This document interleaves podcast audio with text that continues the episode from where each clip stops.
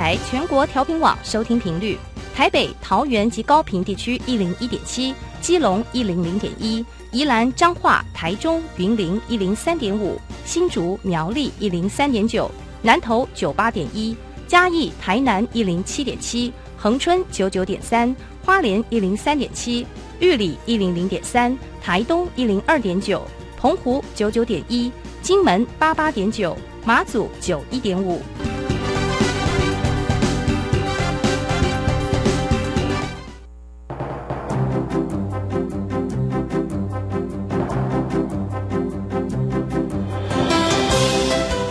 台湾的教育要怎么做才能使孩子面对未来的社会呢？当我们期待孩子改变的同时，也期待教师的教学方法跟着改变，家长的观念也一起改变，一起携手协力同行。谢若楠老师带您探索自发互动共好的十二年国教新课程，听见台湾教育的改变。欢迎收听《国教协作向前行》。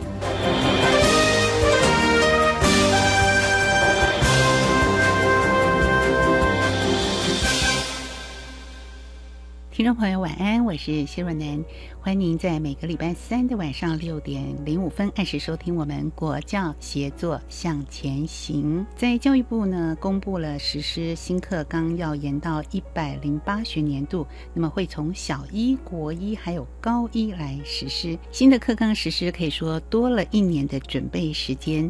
那前导学校的丰富的。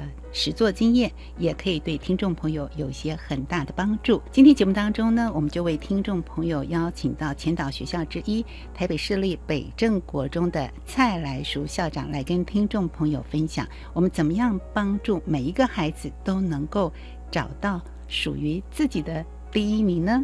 校长您好。主持人好，我们听众朋友大家好，是很难得哦，有这样的一个机会，校长到我们录音室来跟听众朋友分享。尤其我们要谈到十二年国教新课纲的精神，可是听众朋友呢，对于北镇国中的认识，可能以前或多或少从媒体中我们可以给感受得到。我个人感觉是，好像很早以前其实就蛮符合我们新课纲的这个课程精神了啊。所以，我们今天借着这个机会，让听众朋友更加了解。呃，校长非常赞成，而且提出就是希望每个孩子都能够成为他自己的第一名。我们怎么来解释什么是自己的第一名呢？是的，我一直认为哈，每一个孩子有自己的一个天赋，每个孩子是不一样的。那我们教育应该是激发孩子的这个学习潜能为第一要务。嗯嗯嗯，所以要激发他自己。可是这个。简单讲起来是一句话，这要做起来容易吗？要贴近孩子的需求，也就是说，我们的教育怎么样去因应孩子不同的需求跟特质，然后去规划够挑战、够真实的一个学习。那我就想举一个例子啊，刚好我们有个毕业生啊，上礼拜从南韩回来，嗯，因为他去南韩参加南韩首尔的国际发明展。目前是大学生，是那他得奖了，他拿到金牌。那他得奖，他就特别要回来北镇跟我分享这样的一个消息。那他特别提到说，北镇国中是发掘他天赋的地方，也就是这个学校不仅是温馨，更重要的是说。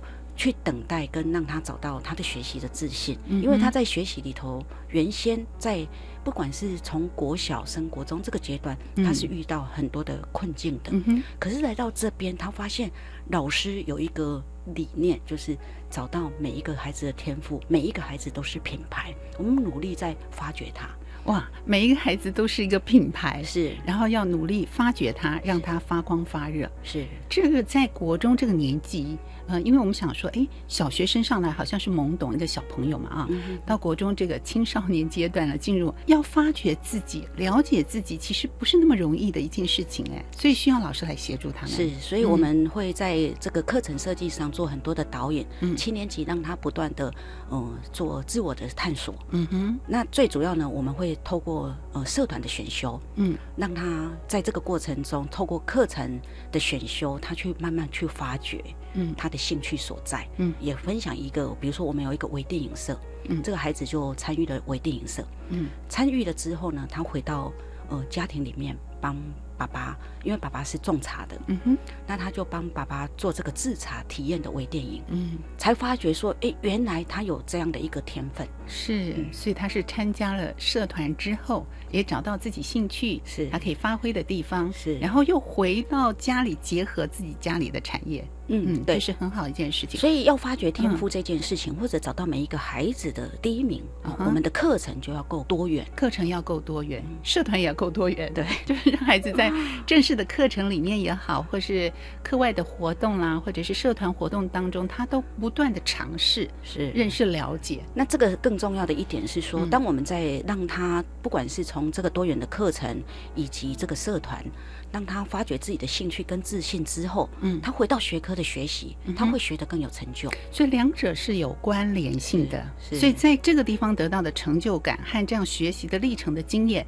他可以回到他自己正式的课程里面，对不管国音数其他相关的课程，是。这个学习经验很重要。对这样的一个学习经验，会让他有感受到学习后的这个成就。就是有些会说是快乐学习，其实我更想更提到是说，他因为找到了学习成就之后，他学习自然就是快乐的。是这个很重要，因为我们常常说要快乐学习，快乐快乐不等于是一个轻松的，只是那种享乐的，他必须要得到一个成就感之后，那个快乐才是扎实的。是嗯哼，所以如果这样的一个经验得到，他不论是大或小的成就，他可以慢慢累积这种成功的经验。对这个成功的经验，对于国中的孩子尤其的重要。嗯嗯，对，因为其实孩子是有学习的渴望的，嗯哼，但是为什么很多孩子呢，他越来越不喜欢学习？嗯，那是因为他没有找到这个成就跟他自己的这个自信。对，这个教育如何去触发他成就跟找到他的自信，是相当重要的。所以这个是不是也是我们十二年国教新课纲的一个很重要的精神所在呢？您觉得？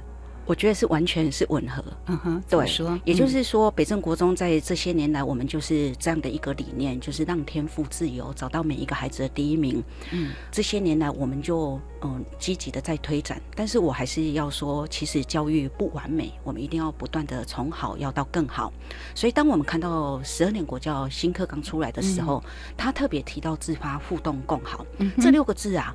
其实我们来解读它的时候是相当有意识的，嗯。特别里头提到自发，嗯。他提到的是说孩子是自动自发的学习者，是是，这句话其实是一个我们觉得是肯定的，嗯。可是我们在教育现场看到的又不全然是这样，嗯。不全然是这样。有一个原因是因为我们的教学模式或者课程设计不见得是让孩子有兴趣，的确，嗯。对，或者是说他不见得有找到学习的意义。对是，那如果我们认对这句话是肯定的的时候，那学校就要诱发，想办法去诱发他的学习热情。对那诱发热情之后要做什么呢？就是培养他各种互动的能力。能力，而这些能力所学之后要做什么？嗯不外乎就是为他人、为社会、为国家，乃至于为这个全球尽一份心力，嗯就达到了共好。所以，我对于自发、互动、共好这六个字，我是很深刻的感受。我很期待透过这样的一个理念，然后把我们的课程做一个转化，那可以让整个孩子找到的学习意义，那也可以让我们的社会可以更好。是，所以其实北镇已经做了很多很多年，但是十二年国教课纲的时候，我们提到了。自发互动共好，其实这样的精神就是我们教育的一个很重要的精神。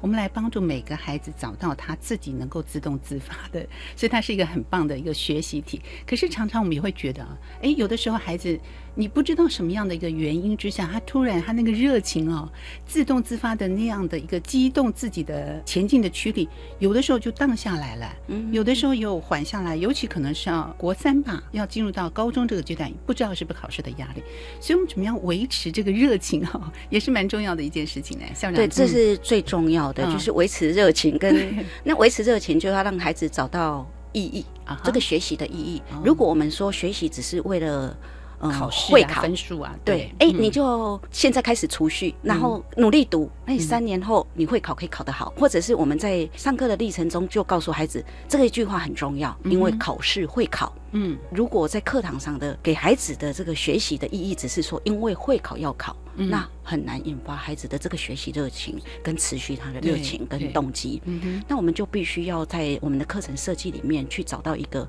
更上位的概念。这个课程这个教学到底会让你找到呃什么样的，让你学到了什么？这个意义是什么？这个意义可能是嗯。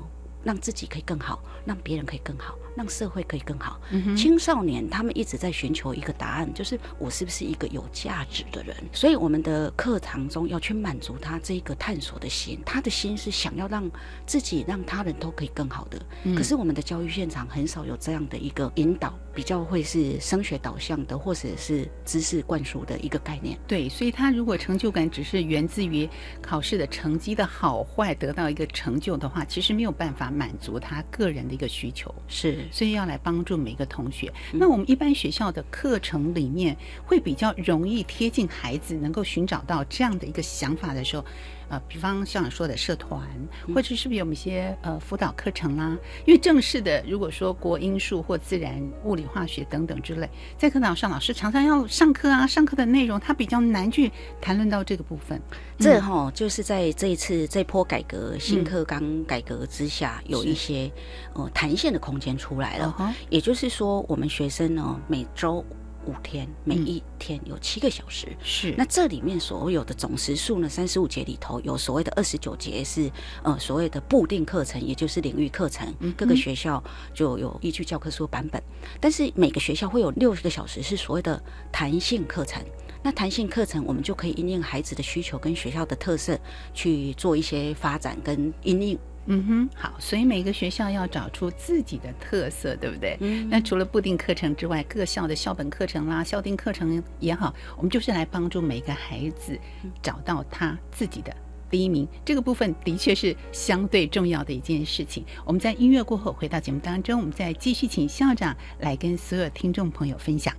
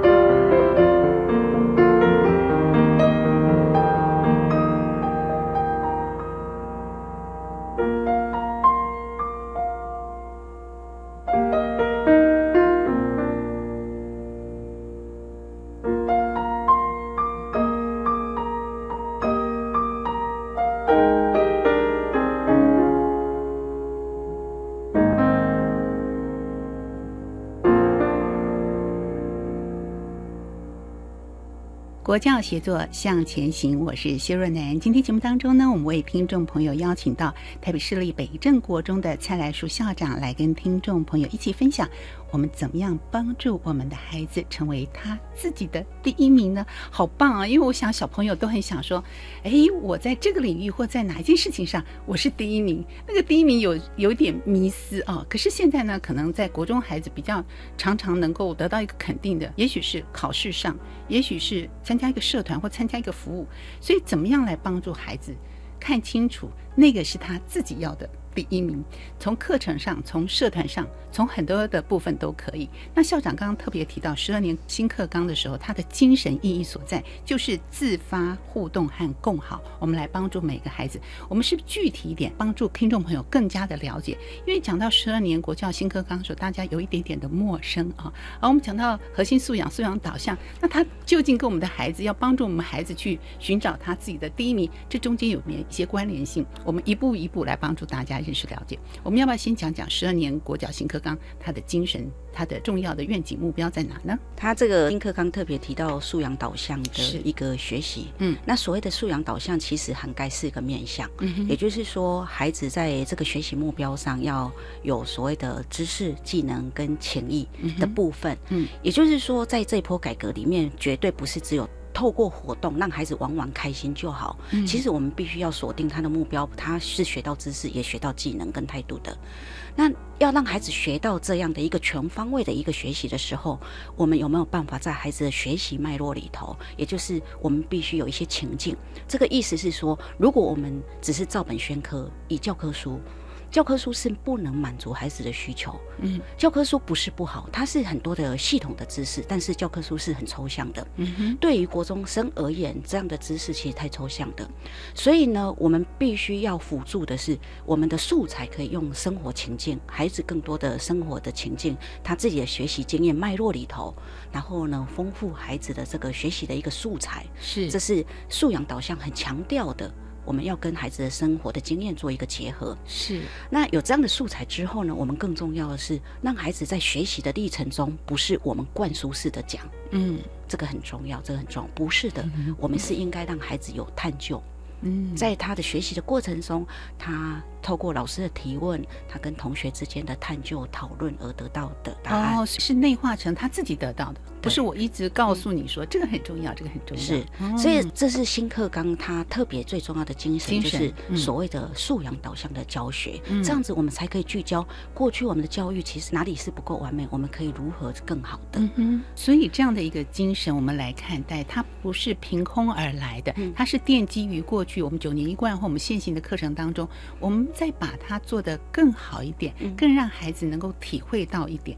那您刚讲的这样的一个课程的改变也好，或者是重新的调整态度也好，会不会造成老师们说？哇，我又有好多的负担要加在我的身上，然后我到底要怎么做才能够符合十二年国教新课程？所以您是不是也跟学校的老师啊，或者是我们的主任们呐、做一些很好的调整和沟通？北镇国中是一个前导学校嘛，那是不是有些方法让我们其他的学校还没有这样做的学校，也有些心理上的准备呢？我想这个一定是最重要的，嗯也就是说，老师要认同这件事情。嗯，那其实呢，我们在推展的时候，呃，第一年带到日本，是，然后去年到新加坡，今年再到了上海。哦，那我带了北镇陆陆续续将近二十位的老师到出国去看看。嗯。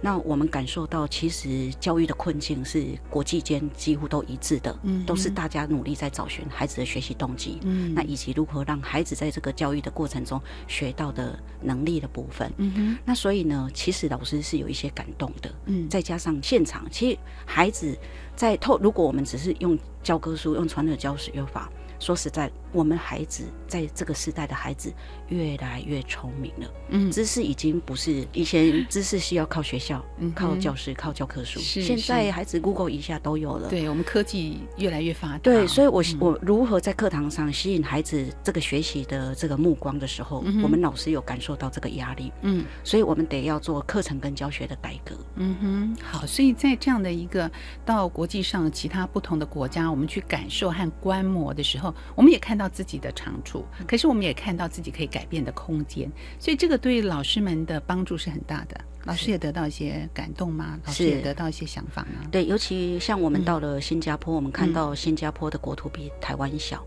嗯，那国家的人口比台湾少，是，可是新加坡直接很明确的定位，他们的国家要培养的人才就是科技人才跟领导力的人才。嗯哼，那这样的一个国家的一个教育政策的定位，它在国中推了什么课程？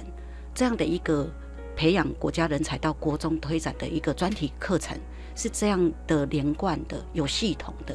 所以回来嗯我们也就带领说，好，假设我们要让孩子成为自己的一个品牌的时候，那嗯我们到底透过课程如何去把孩子的品牌找到，嗯跟发展出来？嗯哼，对，这个都可以透过课程来做一个设计。嗯所以老师是有这样的一个热情。嗯哼，哇，所以要放远，眼光要放远一点，因为我们常常说，呃，可能未来的职业有百分之五十我们还没有办法发现，然后现在你的能力有百分之五十，在你毕业之后就已经筛减掉了，已经没有办法应应我们现在职场上的需求，所以也让很多的家长也会担心和惶恐，说那我们怎么办呢？那我们学习的轨迹在哪里？我们应该怎么样来做？就是我们眼光又要放远，但是我们的步骤要回到现在这个起端，然后有阶梯，一步一步的往上进步，对不对？这就是最难的挑战了。是，嗯。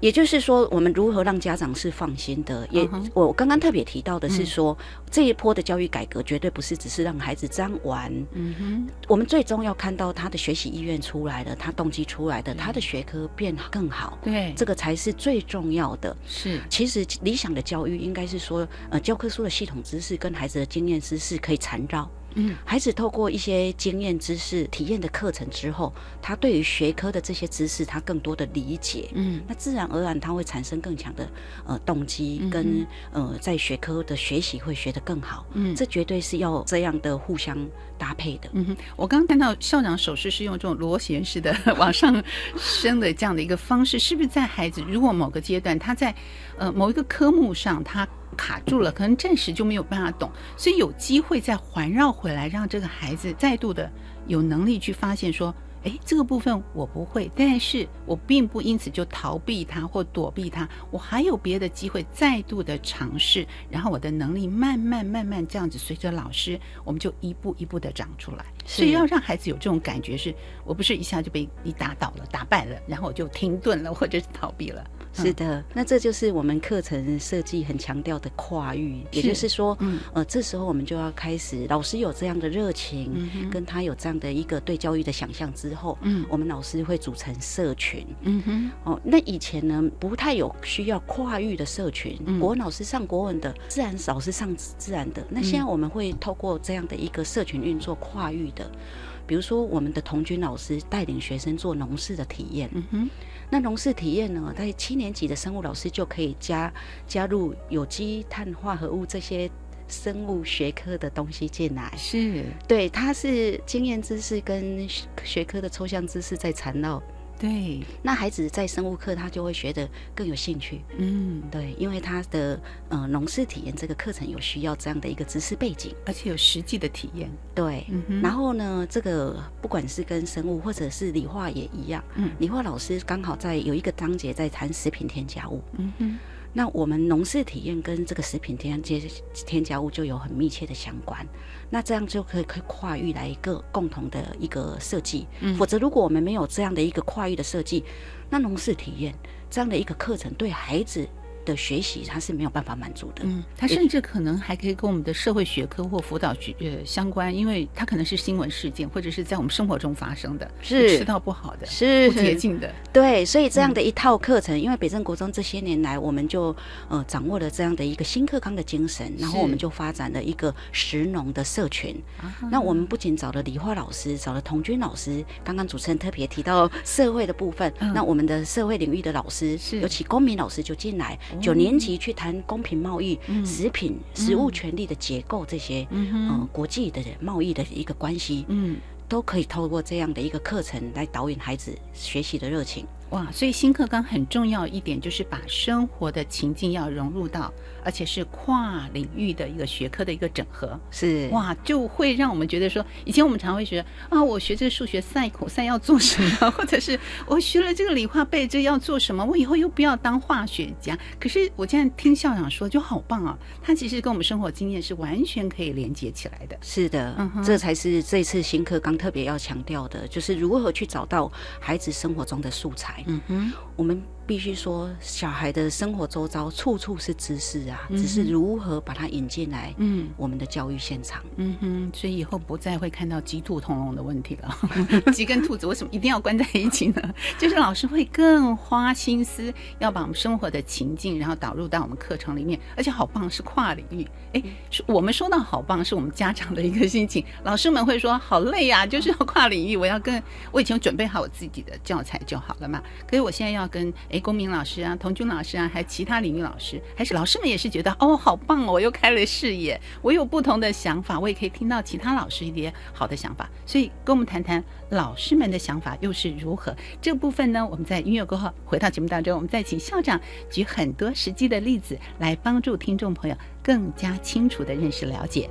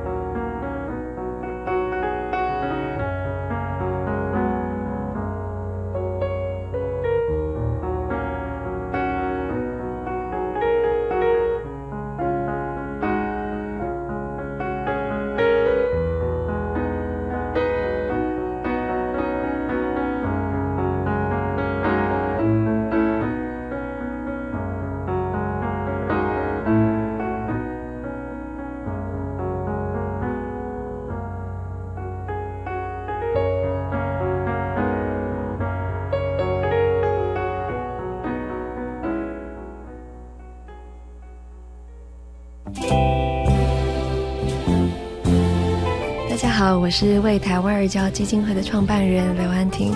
我们相信养育一个孩子需要一个村落的力量，也邀请每一位有心的您们加入这一个村落，也欢迎大家收听国立教育广播电台。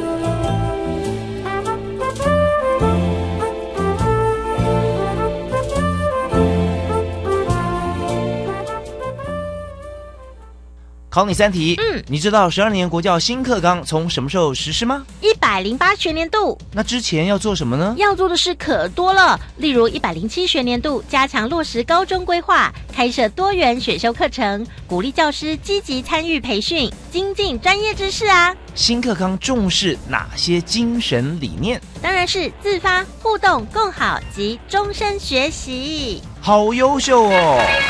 以上广告是由教育部提供。贫穷让孩子吃不饱穿不暖，贫穷让孩子学业家计两头忙。别让放弃成为弱势孩子唯一选择。我是吴克群，请掏掏口袋零钱，帮帮孩子童年，支持家福无穷世代计划，翻转孩子未来。家福募款专线零四二二零六一二三四零四二二零六一二三四。台湾弦乐团，我们都在教育广播电台。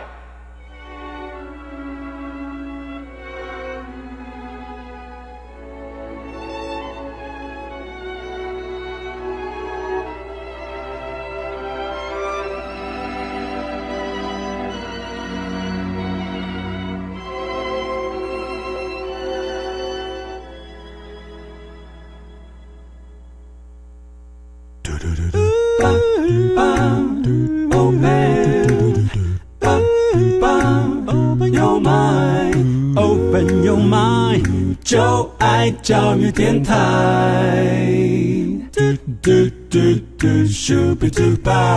欢迎听众朋友回到教育广播电台的现场。我们今天进行的是国教写作向前行这个节目，我是谢若楠。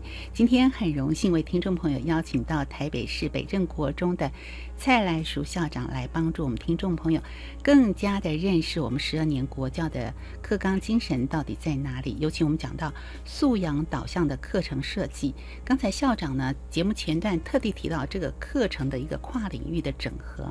那对于老师们来说，他是更抱着积极的心情，呃，更加了解其他老师的一些做法和想法，还是老师们自己有点却步？其实我们很关心，因为老师是这个新课纲的一个很重要的一个执行者嘛，哈。校长是不是分享一下你们的经验呢？我非常认同，老师是新课纲的执行层，是。尤其我常常觉得，教师是教育改革成功的关键。的确。那刚开始在这个跨域的部分，其实呃一部分人加进来了。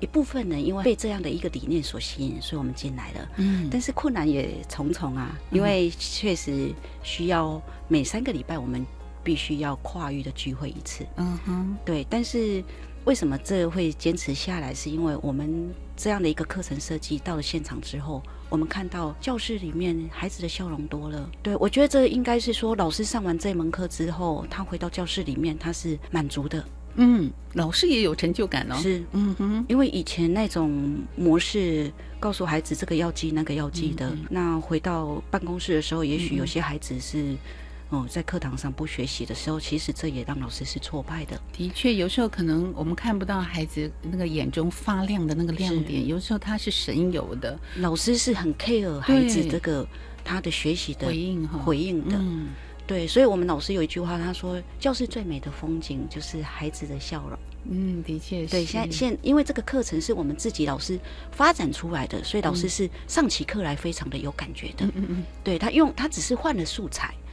他把教科书素材换掉，用了生活贴近孩子生活经验的素材，嗯哼，结果就因为这样的关系而导引孩子这个学习热情。对，所以看到了孩子的学习热情之后，我们老师发现，我三个礼拜的聚会一次，我是值得的。是，尽管可能增加了备课的时间或者要讨论，也许一开始会觉得它是一种负担，可是当我们看到孩子的笑容，我们自己也得到成就感。是，其实。呃，如果在这样放呃长远来看，其实老师他进到课堂前确实也要备课。嗯，那过去他是背教科书，对，他得要单打独斗。对，那现在有一群人啊一起共备，然后一起研发课程。嗯哼，我觉得一起工作的感觉其实是很好的。嗯，所以有的时候我们再看看其他老师进行这样课程的时候，也许也激发出他自己的重新修正。我们说翻转教育，翻转教育，有的时候可能这个提问或者是备课，有的时候。后我们会说，在课堂上一直讲述知识的方式，可能要稍微修正一下，是不是倒过来？我们让同学们先在家里准备好，我们回到教室里以互动和讨论的方式来进行。这一开始这样子翻转和改变，可能对过去行之有年老师惯用的方式不太习惯，所以刚开始那个改变可能会有一阵子不太适应的时候。可是呢，我相信刚刚校长讲的说，诶，经过这样调整和改变之后，老师看到孩子笑容，老师自己得到成就感之后，嗯，我们是不是也可以听到家长有一些改变？家长有些观察吗？家长的声音又是什么呢？其实家长对于这一件事情是，我觉得在北正国中，我们的家长相当支持这件事情。嗯，那我们的家长其实是认同这样的一个理念。嗯，这个理念呢，就是找到。每一个孩子的第一名，嗯哼，找到孩子的天赋，对。那家长的观察会是从孩子回到家，努力要跟家长分享他今天在学校学到的东西。哦，所以反而孩子愿意很主动积极的分享。对，以前可能就是拖着疲惫的步伐回到家。是，所以刚刚我特别提到，我们孩子制作帮家人制作微电影，也是家长特别把微电影的这个影片拿过来跟我分享，他非常感动，他的孩子在这时候参与爸爸的这个事业的发展，他觉得学校的教育太特别。是，那另外呢，像我最近也收到了一封信，是我们一个毕业生，他现在读高一，妈妈特别在十二月写了一封信过来，他说孩子这一次在段考考得非常的棒。他觉得在国中的学习对他而言是非常重要，他今天才可以变成一个自发自动的一个学习者，在高中那个潜能就这样激发出来。嗯，所以特别写了一张明信片过来，希望我在学校的大型会议来肯定我们的老师。哇，太棒了！这对老师来说是最大的一个鼓励啊！所以我们常常觉得说。老师既然是非常重要，而且是一个执行者，所以呢，我们对老师的鼓励真的不要吝啬。就是当有这样的一个家长回馈的信件的时候，我们真的要让全体的老师都知道。可是我相信这个执行的过程里面一定有它的难度，所以每当遇到困难的时候，校长是不是也跟我们分享怎么样来跟老师做沟通呢？我觉得就是营造一个学校里面可以对话的。信任的氛围，嗯，我觉得这非常的重要，嗯，就说其实困难蛮多的，比如说我们在课堂上做探究式的学习，嗯，但是台湾的孩子。不太倾听，嗯讨论是，他眼神一定闪掉啊！老师最好不要叫我这样子。是的，然后那那个思考的层次也不够深入。的确，那困境其实是蛮多的。嗯，但是我觉得老师是愿意把困难抛出来。嗯哼，那我们共同解决。嗯，那这个部分我们就不断的在透过一些增能，像我们针对提问力，光是这两年我们为了导演到课堂是探究式的学习的模式。嗯，那我们发现提问力是一个相当关键，问个好问题是相当重要的。是不管是教育界或者现在业界呀、嗯都在嗯提到问个好问题，关键在问这样。是对，所以我们就因为这样的关系，我们连续两年的暑假就做这个提问力的课程设计，这帮老师进行增能。哇，太棒了！我觉得这个能够思考到这一点，而且做这件事情太重要，因为要提出一个问题之前，他前面必须要做很多的功课，嗯而且要去思考，才能够提出一个问题。是，所以帮助孩子增能这个部分，可能过去他的经验、学习或者是家庭教育部分，这个部分没有很多，可是这个部分我们就要额外的来补足，因为它既不是课程课纲里面。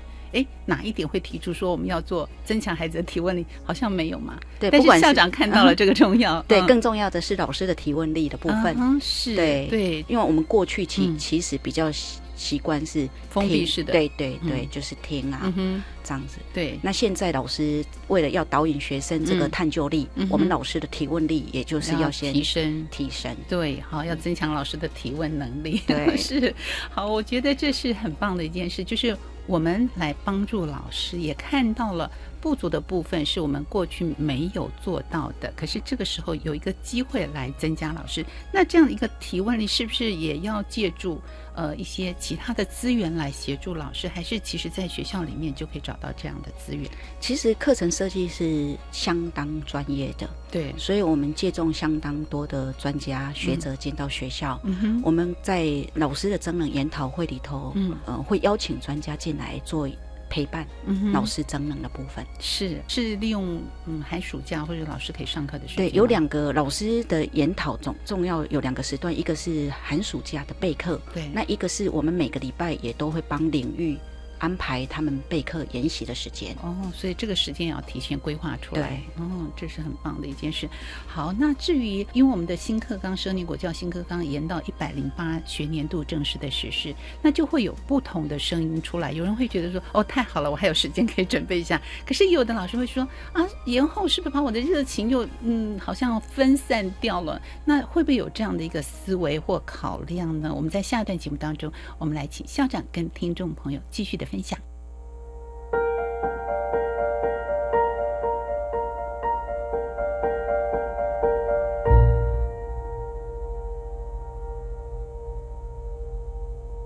国教协作向前行。今天我们邀请所有的听众朋友一起来帮助，让我们每一个孩子都能够找到自己的品牌，成为自己的第一名。找到品牌呢，需要孩子自我探索，需要老师更进一步的引导同学们。但是课程的设计呢，也需要老师很费心。那十二年国教新课纲呢，目前延到一百零八学年度正式的上路。那有的老师好高兴，因为我准备时间可以增加。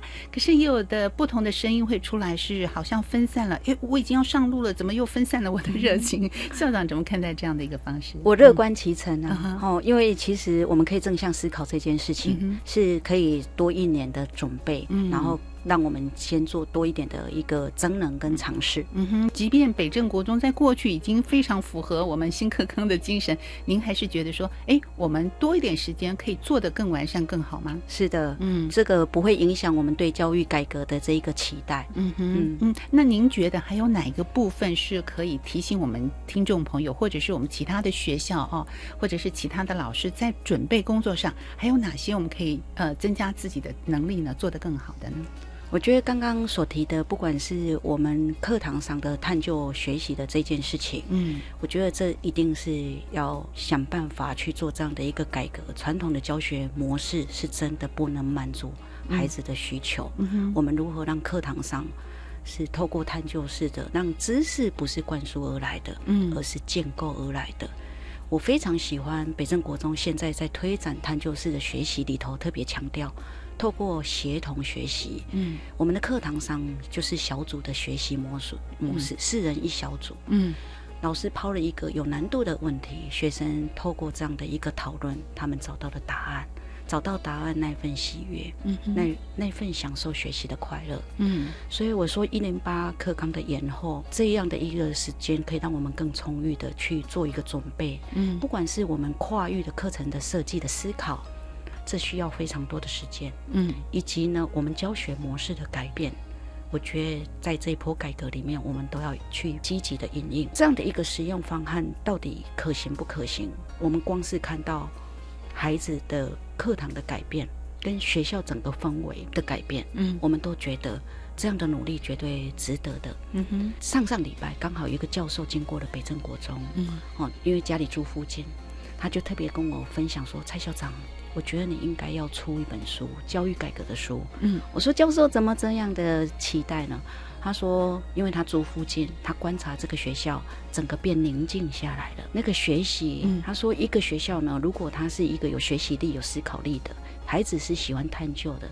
那个氛围是让孩子是安心安静的，所以不再是浮躁，然后跑来跑去躁动的感觉。嗯就他为了探究，他的心是宁静下来，对整个氛围就不一样了。，对，这是我跟我们孩子特别提到的。课堂上不是，我也跟我们老师谈到的一个概念。课堂上的学习不是说看啊闹哄哄的，这叫做哦、嗯有学习，不是的，反而是安静的、小小声的互相讨论跟对话。嗯嗯嗯，这个氛围在北镇国中这些年来，我们明显对我们看到的这样的一个改变，非常非常的感动。嗯到了九年级，没有人放弃学习。嗯现在七年级带孩子呢自我探索，到了八年级，有些孩子有职业倾向倾向的，有些孩子是做学术研究的。嗯到了九年级，他们各自有自己的目标，嗯但是他们到九年级努力往自己的目标迈进。嗯哼，所以我看到这四年来我们做这样的一个教育改革，让我们是很很感动这一个改变。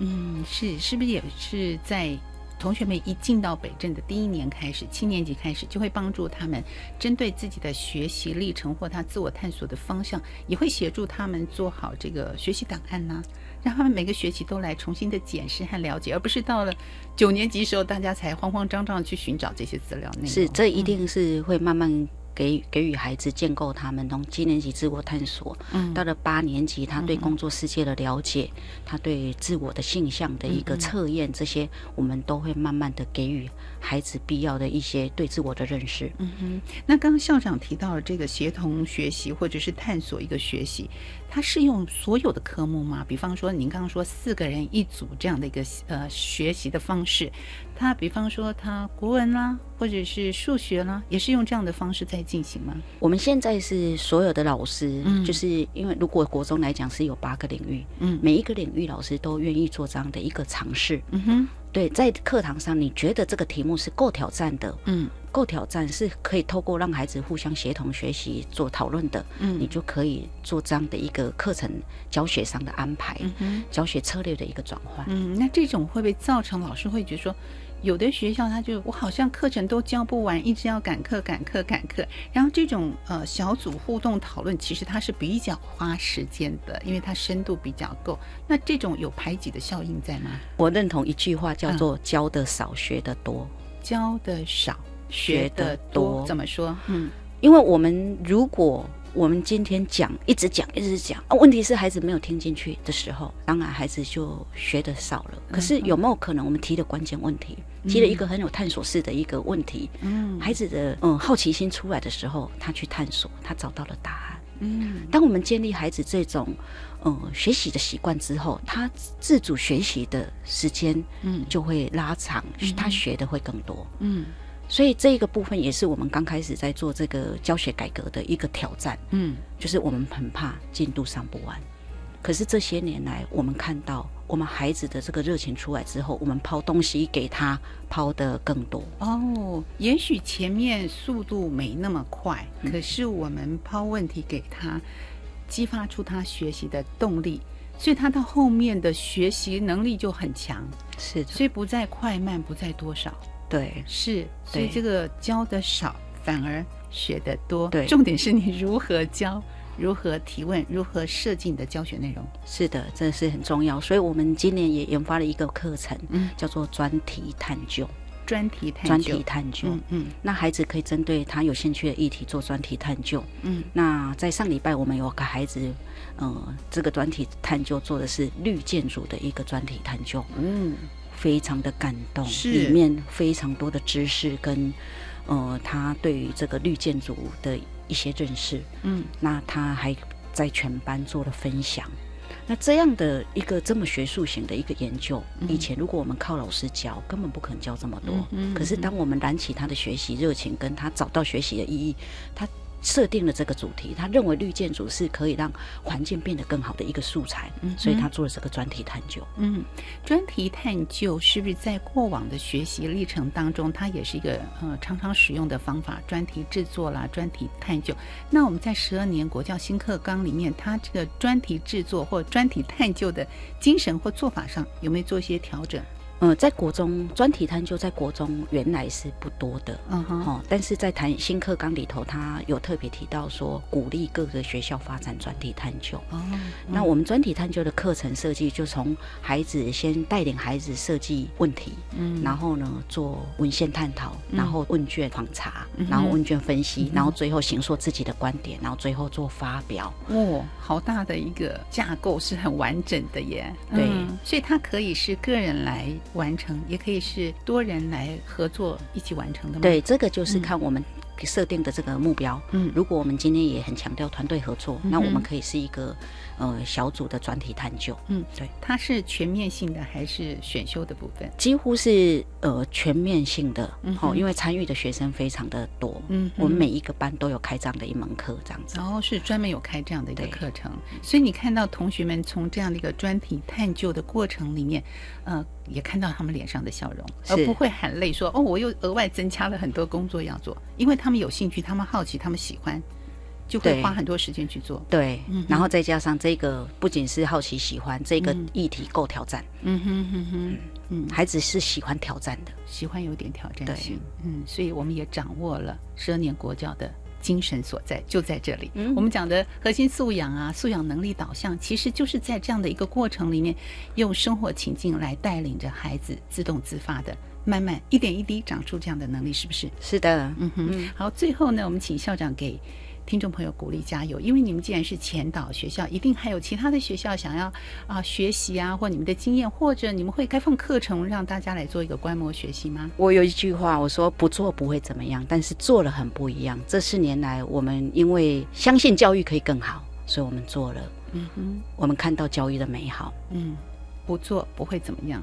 做了，做了很不一样，是很不一样的北正国中。我们非常感谢校长今天在节目中来跟听众朋友分享这么多的经验，也鼓励我们所有听众朋友，我们能够让每个学生自发互动共好。谢谢校长，谢谢，谢谢，谢谢主持人，谢谢听众朋友，谢谢。我们非常感谢校长在今天节目中的分享。节目继续，我们邀请听众朋友一起来收听我们的小单元课纲小词典。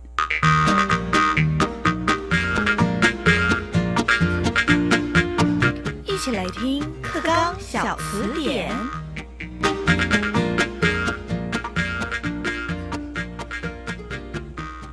课纲小词典，大家来翻字典。大家晚安，我是范登伟。在之前呢，我们提到说核心素养是一个非常重要的概念，怎么样子把学习跟自己的生活做结合，然后成为一个主动积极的学习者哦。那么在今天呢，我们要来谈谈的是素养导向的课程跟教学。讲到了核心素养，那么要怎么样子把这个素养？融合在课程教学当中，然后再借由老师的指导方式给孩子呢。那么今天跟我们一起参与讨论的来宾，就是国教院课程及研究中心的主任洪永善主任。主任晚安，各位听众大家晚安。好。那么，在这个访谈开始之前呢，我们来先来讲一个故事：素养导向教学到底是什么呢？在新竹市的龙山国小，有个林博宇老师啊，他借由这个校庆运动会的观察，从前置作业到大会操，再到事后的这个游行表演等等啊，非常丰富，都是教学的素材。那从这个方面，怎么样去去教出孩子的素养导向呢？那么一开始啊，他们要先从那个跳大会舞来开始做起哦。那跳大会舞，哎，有些小朋友可能比较厉害舞蹈，那有些小朋友比较厉害的是喊口号的部分。那分工合作这样子之下呢，其实对孩子来说，那么有一种我们讲之前讲过的那个沟通与互动的部分嘛。那想要先请问一下主任哦，素养导向的课程教学重点有哪些？我们从这个例子来看的话。素养导向呢，其实很重要，就是有素养，但是呢，要能够导向素养。嗯，我们刚刚在上一集有谈到核心素养，它是整合知识、能力跟态度。对。那么在整合的过程当中，他强调的第一个原则就是，我们如果在呢课程的设计，还有在教学的一个设计跟实施，能够关照到完整的学习，它包含到呢有知识，嗯，而且有能力跟有态度。那这边的能力当然也包含到呢这个技能，嗯，那么这边的态度呢也包含到呢我们谈的情意面，还有呢价值观，嗯，还有呢行为习惯等等哦。嗯，那刚才谈到呃林博宇老师呢。重要，我们在一般运动会，那不是只有跳大会舞，那就不断的在练习哦。对，更重要的是，我们如何能够透过运动会分享喜那种喜悦喜悦，让更多人呢来参与。那这是一个很棒的问题。所以呢，第二个呢，我们谈到的这个素养导向，要培养呢具有三面九项的这样子的核心素养。嗯的第二个很重要的原则呢，是让学习它是有意义的。那意义是发生在我跟这个情境当中的人事物有的关系。嗯，那整个的学习它是有来龙去脉的，所以它是有意义的。那刚才谈到呢，在大会舞，如果这个大会跟我没有关系，他不会去参与嘛？对对对。他知道呢，这是我们学校的大会舞，这是我们学校的运动会。嗯。那么给了这样子的任务，如何让更多人呢一起呢来参与？这时候把情境带进来，嗯，学生呢更有机会呢能够把在课堂上面呢所学的知识跟能力，大家想尽办法来规划，有什么样的方法可以让更多人呢来？那第三个呢非常重要的一个呢原则呢，就是在整个的课程的设计或者在教学的实施呢，很重视呢，不是只有给鱼要给钓竿，嗯，就是要学会教孩子怎么会钓鱼。对对对，学会学习这太重要了，因为呢，不是只有呢告诉你说这是什么，如何跳舞，更重要的是，因为我们遇到这样的问题，那有什么样的方法可以来解决？因此呢，整个的学习的方法跟策略呢，在素养导向的那课程跟教学呢是非常强调，那不是只有看结果。更重要的，你看哦，学生他从开始发想，直到呢最后他呢完成了运动会的大会舞，这个历程是可以看得到呢整个呢成长跟变化的。对，那努力过程很重要，非常非常的重要。嗯，那又唯有这样子呢，才会导向第四个很重要的基本原则，它内化变成自己成长的养分。嗯，对。他在不同的学习情境、不同的生活情境，他能够呢迁移，他能够应用。嗯，那在未来他所面临到。的呢，不同的一个挑战，它也能够呢展现的出来，应用的出来，它是实践力行的一个表现。就让我想到一个例子哦，我们以前在跑大队接力是。二十个人一起，然后全班要先先从选人开始。那老师这种就是引导，引导说，哎，先跑步，看谁跑得比较快，或者是谁自愿想要参加这个活动的先开始。那在这个过程当中，我们要开始练跑，练习交接啊，要练习跑步的速度，还要练习你跟同伴沟通，说什么时候接，然后喊什么口号，这都是学习的一部分。那其实现在想起来会觉得。跑完一整圈，二十个人跑完之后会很感动，而且它是那种激起你团队合作那种心情，让你整个人变成变成说你会有那种团队班上的凝聚力更强。我觉得是不是在课堂当中能够学习到，但是老师如果能够借由这样子的方式去推动孩子有这种内化成为自己的素养的话，我觉得是非常好的。那如果说学生他培养了素养的话，不过老师。再换到老师的话，他需要具备什么样的素养才能够教出有素养的孩子呢？老师跟学生其实我们是一起学习的哦，你是一起学习的，是，所以呢，在面对呃三面九项的核心素养，老师也在呢学习过程当中跟呢学生呢一起来参与一起学习哦，嗯，所以呢，在谈到素养导向的。无论是一整个学习的课程设计，或者是一个呢教学单元的一个呢设计，刚刚有谈到呢，就是有四个原则，我们能够整合知识、能力、态度，能够呢重视学习的情境跟脉络，能够呢重视呢学习的历程，要给方法、给策略，最后呢也要能够让学习者能够实践力行。那么这就是呢有意义的学习，完整的学习，学会学习，最后内化变成自己成长的动力，能够在不同的情境当中展现应用。好，这是我们今天听到，哎，素养导向课程教学是老师去推动，让学生能够内化成为自己的素养，而且能够应用在未来生活当中所有的情境。这是我们今天看到的课纲小字典，谢谢主任。好，那么听到今天的课纲小词典非常重要的素养导向，那么相信很多听众朋友也会觉得说，哎，自己对课纲非常陌生啊，或是不了解这些名词，没有关系。现在我们的 Facebook 上有教育脉动这一个粉丝专业，如果您对于一零七课纲有相关的问题，或者是说有名词解释哪一边不懂的，都可以在粉丝专业上头留言，我们会在下一次的节目当中来为各位听众朋友做解答。那么也希望透过各位听众朋友的问答，来更了解这个一零七课纲的重要名词解释，让孩子能够更了解自己学习的目标是什么。以上就是今天的课纲小词典，谢谢大家的收听，我们下次再会。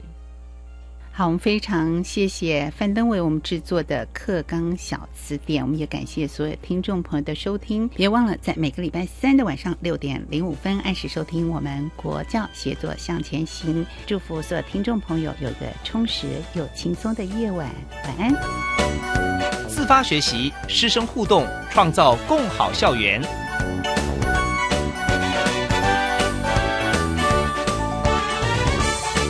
国教协作向前行节目由教育部提供。